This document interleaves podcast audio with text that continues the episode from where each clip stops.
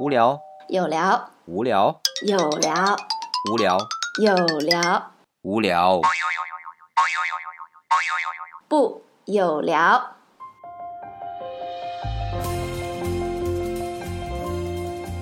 欢迎大家来到我们的有聊，我是李想。我是满丽，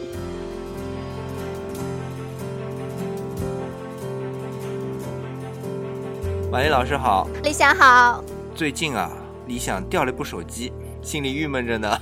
哪一部掉了？就是那部我最顺手的那个 iPhone 5S 啊，很神奇的，就是我到了家门口还在，嗯然后进了家门，关键是断片儿了。然后等隔了一天再想起，因为你知道理想到了周末总想多陪陪家人嘛，嗯所以手机就放在一个固定的位置了，应该是。可是当我想起来要拿起手机再去打电话，发现那个地方没了，然后家里人都不知道说我那天有没有拿回来，但是到家前是给家里打电话的，也就是说，你去梦游了一段儿，而这段时间你断片儿了。然后你手机没了嘛，就又买了部新的，但是很郁闷，你知道吧？是，可是这个还好啊，这最郁闷的是前段时间李想看到一个新闻，一孩子也是手机掉了，完了之后更郁闷的是、那孩子死了，你知道吧？我好像知道这么个事儿，而且还是听别人说的，就说一个孩子好像大概八九岁吧。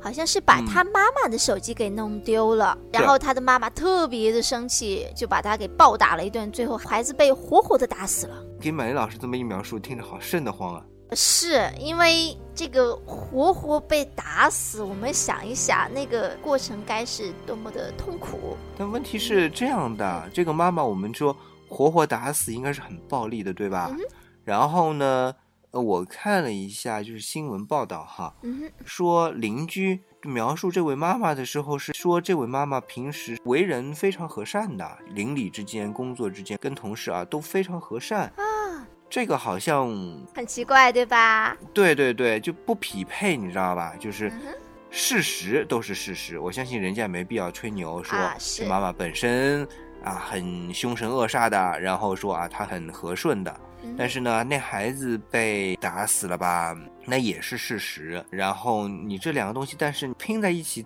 总觉得不是一个人身上的吧？嗯哼，我估计理想可能不知道哈，因为我知道理想是一个爱看书而不太爱看电视剧的一个人啊。但是在、啊，对，是 但是在很多年前哈，我相信咱们的听众啊，应该有人看过有一部电视剧叫做《不要和陌生人说话》，有听到过，听到过对吧？有有耳闻，有耳闻。嗯，然后有耳闻，然后那个主演是梅婷，然后里面的一个男主角，他在剧中的名字叫安家和。我对这部剧的印象特别的深刻。他是一个医生，他的整个的为人处事啊，非常的好。同事们对他的评价，包括邻居们，包括他的父母亲、朋友，对他的评价都非常的高。但是、嗯 b u t But，但是他有严重的家庭暴力。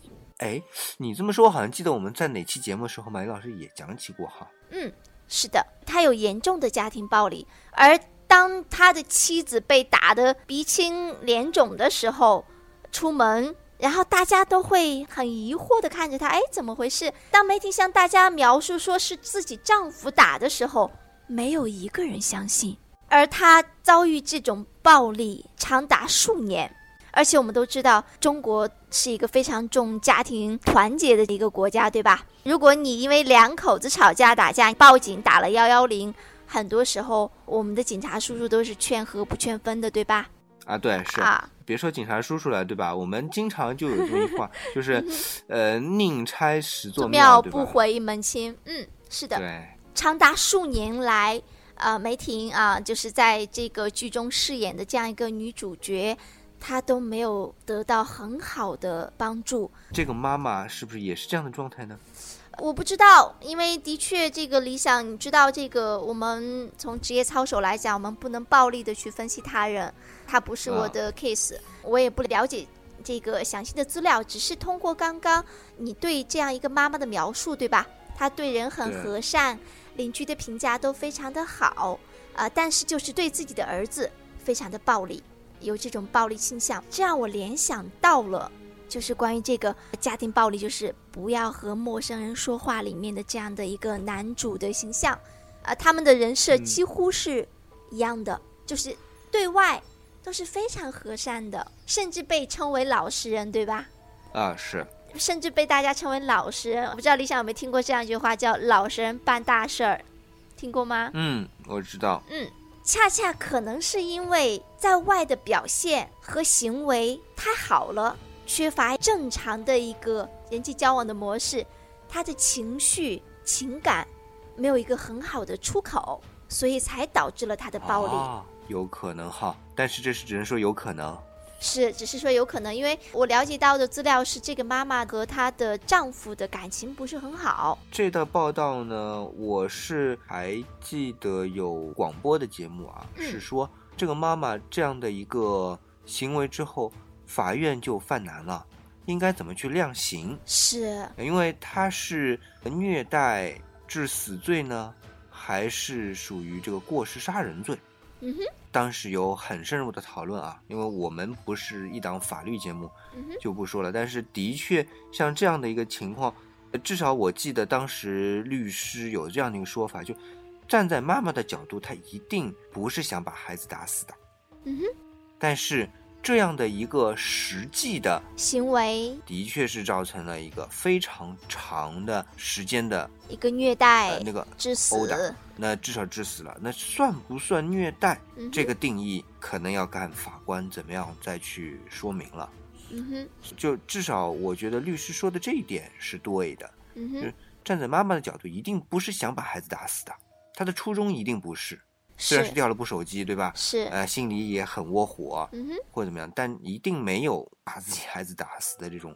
呃，当然从，从意识层面，我相信这个妈妈肯定不会说想主动把这个孩子给打死，但是嗯很明显，首先从行为的结果上来讲，这个孩子死了，这是事实，这是既定事实。那么从另外一个方面来讲，我了解到的资料是，这个妈妈并不是第一次殴打孩子。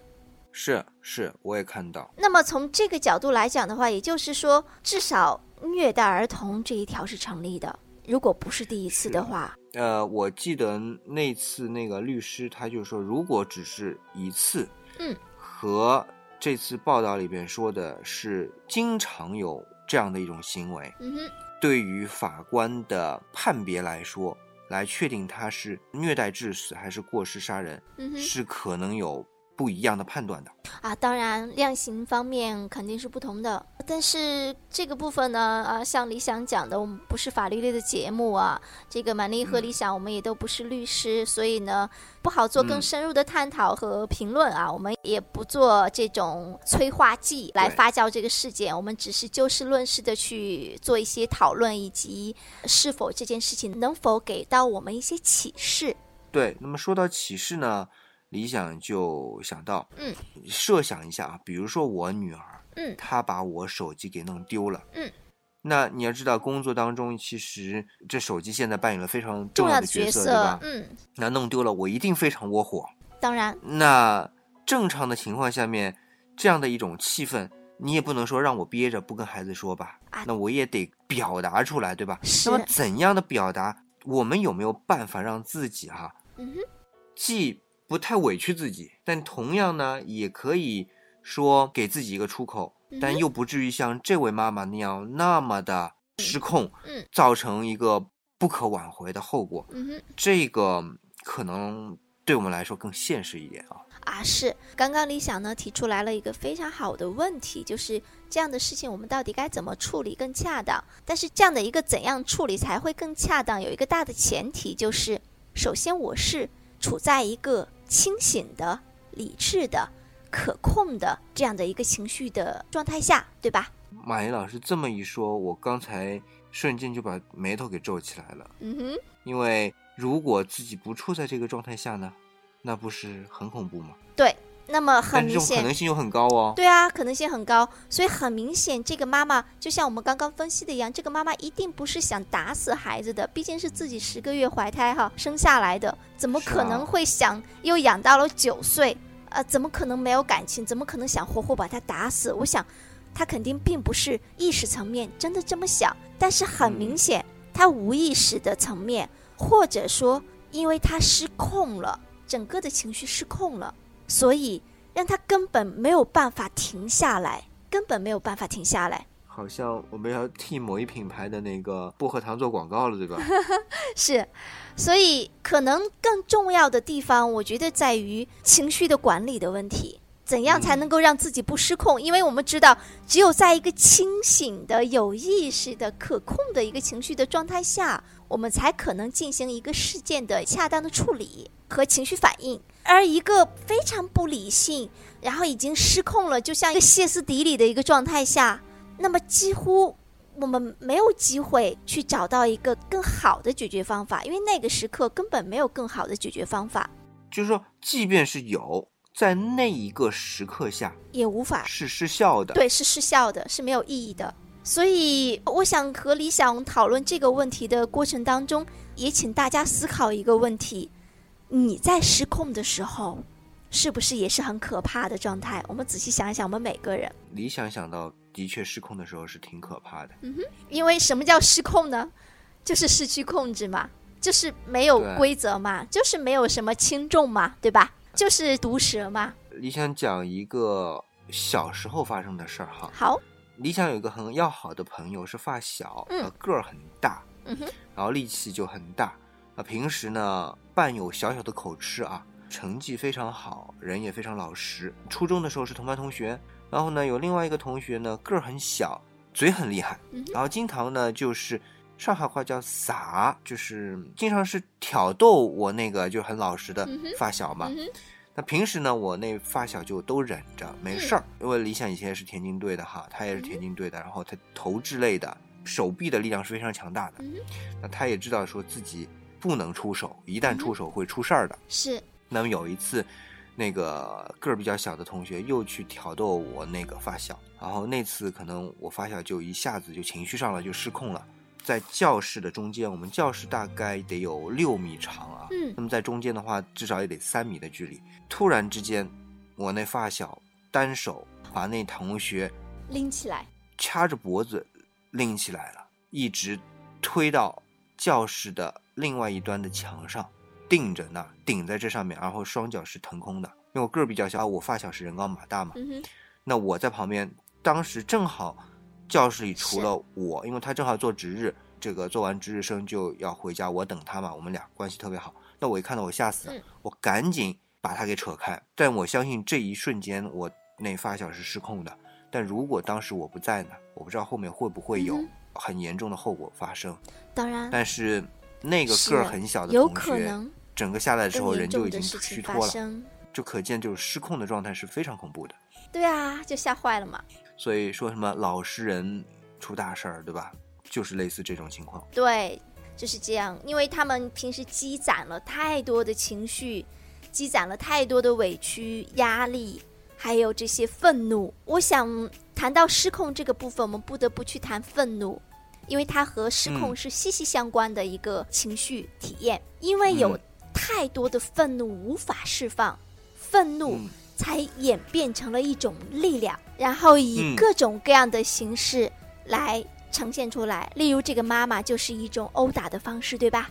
那么有的时候我们会发现，这个夫妻两个人吵架，对吧？吵嗯红了眼，然后呢，会发是现有一方就是口不择言，什么脏话，什么难听的话，相，对，恶语相向。那么你看，这种愤怒就转化成了一种恶语相向。那么还有一些愤怒转化成了各种各样的暴力，然，后什么摔电视机啊，摔电冰箱啊，电视冰箱都能举得起来，可想而知，是多厉害。所以这些所谓这些暴力事件哈，我相信一个妈妈能把一个孩子活活打死，那一定不是一个普通的女人的力量，不是一个能够拎包拎菜篮子的这样的一个女人的力量可以所能及的，那一定是一个大量的积攒了情绪的那种愤怒的力量而导致的这样的一个恶性的后果的发生。当然还有各种各样的这种事件哈，这种恶性事件。这种暴力事件都是由于这种愤怒无法得到很好的释放、很好的一个出口和很好的一个转化。因为其实这个愤怒它是什么呢？啊，要谈回专业的问题，就是利比多嘛，这是我们的生命力嘛，它是一个因为人的生命遭受到了危险而产生的一种防御，所以这种愤怒呢，从它的本质来讲，它没有好坏，它只是一个客观的存在。但是在生活中，你看我们。会有人喜欢吃美食，对吗？有人喜欢各种各样的乐器啊，有人喜欢看书，有人喜欢喝茶。人们因为有各种各样的爱好和癖好，才让我们能够在这些爱好和小癖好当中找到一些出口，并且释放这些压力和愤怒。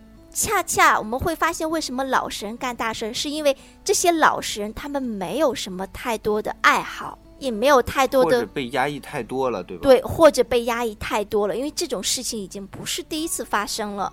那么我记得有一个很恶性的事件，也是当时我在监狱做心理咨询师的时候，呃，然后遇到一个个案，呃，那个男性因为自己的老婆出轨了，然后把他的老婆给杀了，然后后来因为岳母来了嘛，啊，岳母发现了，然后后来就。因为这种恨，你看哈，他把他的妻子杀害了以后，这种恨还是无法释放，接二连三的又把他的岳母和岳父通通都杀害了。而幸运的是，那天孩子上学不在家，逃过了一劫。当然，事后我在跟他谈话的时候，他非常后悔，甚至有自残和自杀的倾向。但是在那一刻。它就是失控的，所以话说回来，刚根据刚才满妮老师的这样一种经验，其实，在那一刻我们其实是无法管理的，是，是失效的。但是我们要让它不在那一刻爆发，嗯，要做到的是平时要不断的是有小的出口去疏导它，嗯哼，才可能说。当大事儿来的时候，不至于失控，是的，不至于让自己处于失控的状态，是的。也就是说，当那事儿这样发生，我们平时没有做好我们的情绪的处理的话，嗯哼，那么在那一刻就有可能失控。是。那如果平时的情绪我们梳理好，那么在这样的一个情况下面，失控的可能性，或者我们说失控的概率就会降低。非常低，是，所以呢，通过这样的一个恶性事件呢，那么这是可以跟大家分享的部分，就是说，首先我们要了解的是失控的原因，其次我们才能谈到管理，因为只有一个人是在一个可控制的范围内，包括这个我们经常说的框架内，我们才能去做一些管理、规范以及和所谓的平衡，而如果没有一个框架，没有一个。它不在一个理性的，甚至是有意识的情况下，那么这一切都是没有意义的。嗯，哦，理想这里顺便带一个知识啊，就是所谓的失控的状态。嗯，那么当人处于非常愤怒的时候，或者说我们处于非常紧张的时候，身体里边有一个激素激发的水平是非常高的，称为肾上腺素啊，是肾上腺素。对。那么，当肾上腺素在血液里边的水平达到了一定浓度的时候，人就会开启一个特殊的机制，称为逃跑战斗反应。这个反应是在人类长时间的野外生存中练就出来的一个特殊的反应。我可以举两个例子啊，一个呢就是李想小时候有一个语文老师。他告诉我们一个故事，就是他小时候不上学，他的宿舍啊突然之间着火了。那么他呢是住宿的，所以一着火，第一个反应就是把那些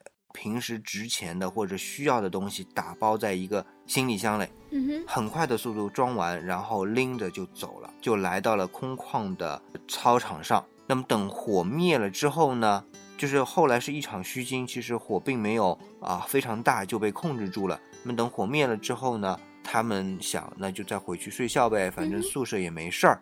结果那个箱子他怎么都拎不回来，为什么呢？很重。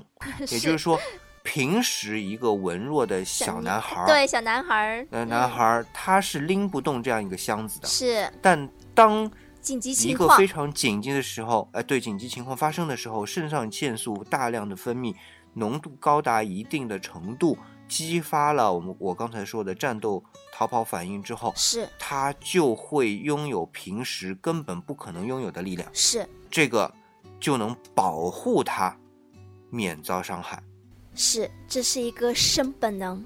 这是一个生本能。那么同样的这个状态，当发生在那个妈妈身上，是因为手机的丢失，可能紧张，可能其他的一些相关的事情，对，可能触发到了妈妈的某一个非常重要的一个爆炸点。对，那么她的肾上腺素被激发了，就产生了战斗逃跑反应，是而这个战斗逃跑反应赋予了这个妈妈平时不可能有的力量，是，那后果就不堪设想。所以这一个本能，人在那个时刻是控制不住的。啊，这从一个生物学的角度再次来分析啊，因为前面马丽老师从心理学的角度去分析，那么从生物学的角度去分析也是控制不住的。但这个控制不住本身是为了人的一个存活，也就是刚才马丽老师说的生本能。是那这一块儿东西怎么才能让它处于控制之下？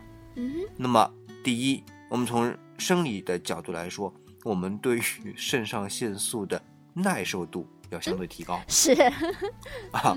那么平时的锻锻炼、平时的运动、平时的情绪疏导也是要有的。那么，所以身体才会去适应。所以为什么说我们当啊比较生气的时候跑步？是啊，做一定量的这个运动运动，我们的情绪会好下来，也是因为这个方面的道理。所以除了平时的这些心理上的疏导之外啊，你想插一句就是，我们的运动其实也能帮助我们去让我们的生理、身体去适应某一个程度的激素的浓度。嗯从而降低它战斗逃跑反应发生的这种几率，特别在是特特殊情况下，因为你不断的运动，当这个紧急程度还是你意识可控制情况下，你也有一定的力量，你也能保护自己啊。因为你不能说啊，因为我运动了，我战斗逃跑反应激发不起来了，然后有什么事儿我跑不动了，是完了是我出事儿，那也不行。但是因为你运动了，你有这个能力了，那所以自然身体它耐受就会强。对耐受性因为我们知道肾上腺素还有一个问题，嗯它之所以能够让我们的身体产生那么大的能量，是因为它什么？促使心脏、呃肺、是心肺这个提高它的这个运运作速度，是大量的供氧。那如果一个人他本身耐受度不够，他的战斗逃跑反应激发起来了，然后他的心脏受不了呢？对啊，我们也发生过的，他自己就直接挂了嘛。挂。这就是这个所谓的所以呃猝死嘛。对猝死，所以我们就是出于对别人也好，对自己自己也好啊负责任的态一度个负责任态度，对，呃，适当的锻炼，适当呃情绪排解嗯，是非常有必要的，特别是我们在今天啊，嗯我们这个生活节奏非常快快的这样的一个，嗯，社会环境下，是大家压力很大非。常。那么同时，呃，如果从心理学的角度来讲，玛丽能够给大家的建议就是，有一点点自己的小爱好、小收藏癖，这不是坏事。我记得我一个老师说过一句特别精彩的话，他说：“一个人如果没有爱好、没有癖好，那他一定会有见不得人的爱好和癖好。”我觉得这句话很有趣，其实也就是 对，其实也就是似乎懂了点什么东西，是所以是想告诉大家，这个偶尔的呃刷刷电视剧，啊、喝喝小酒，啊然后在不影响健康的情况下抽两支烟，这些小癖好都不是什么大事儿。包括很多朋友喜欢打打电子游戏，对吧？打打这个网游。啊，包括听听我们有聊，对哦，这点是关键。对，呃，我想这些其实这些小的爱好，其实都能够帮助我们缓解情绪，找到一些共鸣，找到一些出口，对我们的情绪嗯都是有帮助的。好，那么今天哈，我们讲的这些东西，那么这一期节目应该就是最好的出口了，对不对？是的，大家可以这个循环收听哈。啊，是，欢迎大家循环收听我们的有聊节目。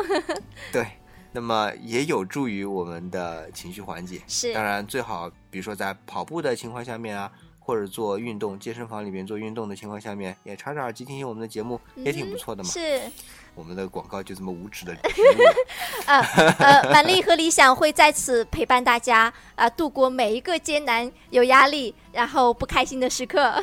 那好，那我们今天呢就暂时的告一个段落。